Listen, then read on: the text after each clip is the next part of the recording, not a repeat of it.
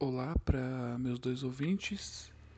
Olha só quem apareceu aqui de novo depois de alguns meses e numa quinta-feira, não num domingo. É, só para localizar, porque eu chamei esse programa de diário. É, hoje é uma quinta-feira, 27 de agosto, e faz alguns meses aí, eu não sei mais quantos que estamos de quarentena e oito meses que eu estou desempregado. É o que me motiva a gravar esse programa, inclusive. Porque se eu tivesse empregado, eu teria literalmente mais o que fazer. É, mas esse programa não é sobre, sobre isso. É, desde o último programa que eu gravei, é, aconteceram algumas coisas interessantes, boas, algumas ruins.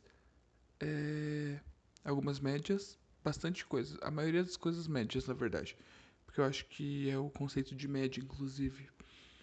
Mas a pedra que eu tinha no rim, ela saiu. É, não de maneira grandiosa como eu achava que ia ser. É, foi só uma ida ao banheiro, onde eu estava urinando. E eu quero que vocês não imaginem. É, e quando eu falo que eu quero que vocês não imaginem, eu estou estimulando vocês a imaginarem, então é, eu nem sei mais o, efeito que eu, que, eu cause, que eu quis causar aqui nesse momento, é, mas eu estava urinando e eu ouvi um tuque no fundo do vaso. E esse tuque era a minha pedra no rim. E a minha, minha primeira intenção era dar descarga e falar: já vai tarde, filha da puta. Mas minha mãe chegou, porque eu falei, mãe, a pedra no rim saiu, olha que legal. E ela fez o que qualquer pessoa consciente faria, que é enfiar a mão no vaso cheio de urina e tirar a pedra no rim para guardar de recordação. Como se eu quisesse me lembrar de toda a dor que ela me causou. Mas é um alívio que eu não precise mais é, pens dormir pensando se será que é hoje que eu vou acordar com uma dor insuportável? Agora a dor só emocional, só a dor espiritual, sentimental, não mais dor física, eu espero. É, mas prosseguindo, o, o tema do programa também não era esse, apesar de eu ter feito essa divagação. E, e é legal que eu fico falando, o tema do programa não é esse, como se eu tivesse um tema do programa na cabeça. Como se eu soubesse por que, que eu liguei esse gravador e onde eu quero chegar. É, eu já adianto que não, que eu não sei. Mas eu tava pensando, é, na verdade, o motivo pelo qual eu comecei a gravar é que eu tava pensando, eu tava rezando é, com minha família, que virou um hábito muito frequente na minha família. Desde o começo da pandemia, a gente está rezando o Terço da Misericórdia todos os dias é, são tradições frequentes, mas minha família é uma família muito católica, sempre foi. Inclusive, minha mãe me fazia assistir a, a, a novena do Divino Pai Eterno, do saudosíssimo Padre Robson, que essa semana apareceu na mídia. E foi interessante, porque escândalos no clero não são novidade. Eu acho que escândalos no clero é uma coisa intrínseca ao próprio clero. É, o que eu acho, na verdade, até um pouco divertido de acompanhar.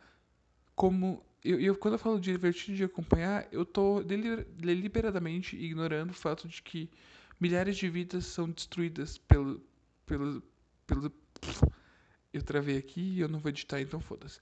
É, milhares de vidas são é, destruídas pelos escândalos que envolvem o clero. E eu só tô preocupado que se é divertido ou não assistir, é, conhecer, acompanhar esses escândalos do clero.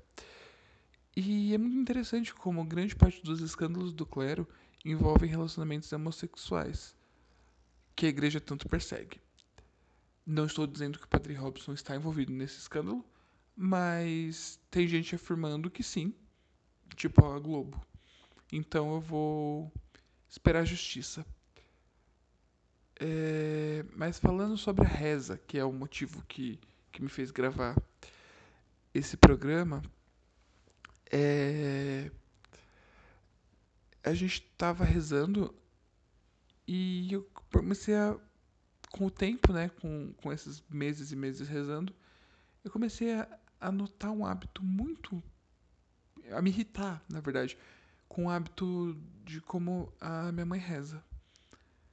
É, ela não faz para provocar, mas eu me sinto pessoalmente ofendido. Ela reza de uma maneira, numa cadência diferente da média da população.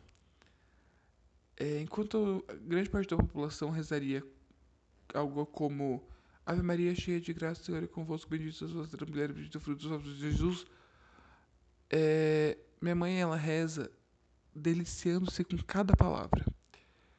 Quase como se, quanto mais lento ela rezasse, melhor a oração dela. Como se fosse uma magia, sei lá, que precisasse ser pronunciada lentamente para fazer mais efeito, como se fosse dar um boost. Eu não sei se é essa a intenção dela, mas eu imagino que sim. Eu gosto de imaginar que, que, ela, que ela imagina isso. Então ela rezaria Ave Maria dessa maneira: Ave Maria, cheia de graça, o Senhor é convosco.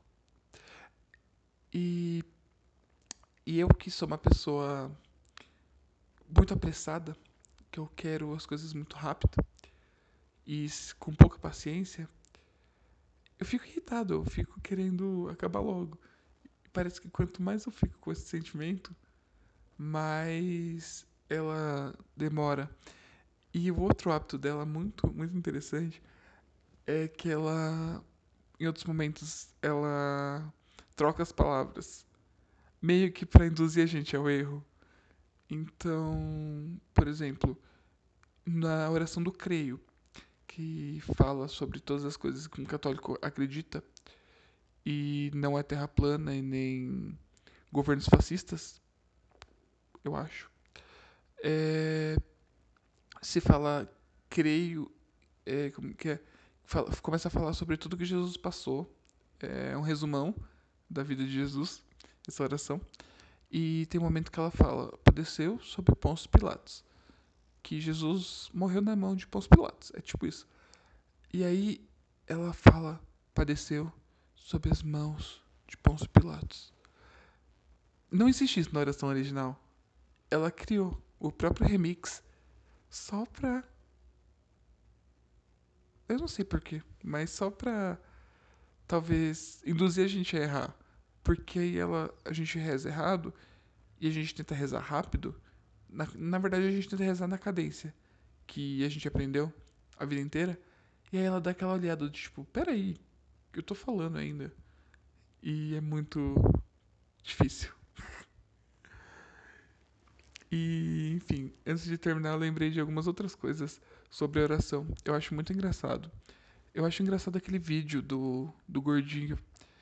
É, eu não sei se é errado falar o gordinho, porque a gente está ressaltando uma característica física dele e não a personalidade brilhante do menino, mas que ele reza Ave Maria na, na TV e ele começa a dar risada. O que faz sentido, já que Ave Maria teoricamente é cheia de graça, mas as freiras ficam muito bravas. E esse é um vídeo que, que me faz rir muito. Mas eu também lembro que, uma, que assim que minha bisavó morreu, nossa, agora eu eu sempre acho engraçado quando a história começa. Quando minha bisavó morreu, porque, tipo, a pessoa que tá ouvindo fica, eita caralho, ele tá. Mas na verdade. A morte é parte da vida. Você também que tá ouvindo aí vai morrer. Não agora, eu espero. Depois, espera pelo menos terminar o programa. Mas quando minha bisavó morreu, é, foi rezado o terço durante uma semana na casa da minha avó. Da minha, é, quando minha bisavó morreu, na casa da minha avó, que é a filha dela. É, eu tô dando detalhes como se importasse pra história, mas o que importa é que meu primo era meio pequeno e. É, para quem não sabe, quando você vai rezar o terço, você divide as dezenas para as pessoas fazerem um, cada um faz uma dezena, que é meio que puxar a, a reza. E meu primo, ele era pequeno e ele rezava é, Ave Maria cheia de graça, lá, bendito é o fruto a oração original é do vosso ventre Jesus, ou seja, o, no, o fruto do ventre da Maria, é, que é Jesus. Só que meu primo ele era pequeno e ele falava: Bendito o fruto do nosso ventre Jesus. E eu imaginava toda vez que ele falava isso, a cena de ele grávido de Jesus, ele meio que dividindo uma gestação com Maria, uma coisa meio transcendental. E não sei porquê, era muito engraçado é, essa imagem para mim. Então, toda vez eu, que, ele, que ele ia rezar, eu ficava dando risada e recebendo olhares feios. Porque é isso que o jovem da família católica faz. Ele dá risada no meio da reza e recebe olhares feios da, da família, que na verdade são as tias que também querem rir, mas tem um pouco mais de controle emocional para fingir que não querem. E a outra coisa que eu acho muito engraçada é que são as músicas da igreja cantadas errado. Uma delas que, é, que eu acho mais legal é quando tinha uma música que falava Maria, cheia de graça e consolo. E quando eu era pequeno, eu cantava Maria, cheia de graça e com sono. Que provavelmente era como eu estava no, nas, nos encontros de, da, da novena de Natal, que era onde cantava essa música. Bom, é, eu acho que é isso. Eu tô com um humor um pouco melhor do que nos últimos programas. E isso não significa de forma nenhuma que a vida está de alguma maneira melhor. Mas eu queria gravar esse programa mesmo para descontrair, para levar alegria pros meus dois fãs, que provavelmente pelo pela longa pelo meu longo hiato de um programa que nem começou direito, é, nem devem ser mais meus ouvintes. Então, eu tô conseguindo cumprir o objetivo desse programa, que é poder falar merda em anonimato. Em tanto anonimato que ninguém tá ouvindo. E então eu tô falando merda pra mim. O que eu já faço o tempo todo na minha cabeça.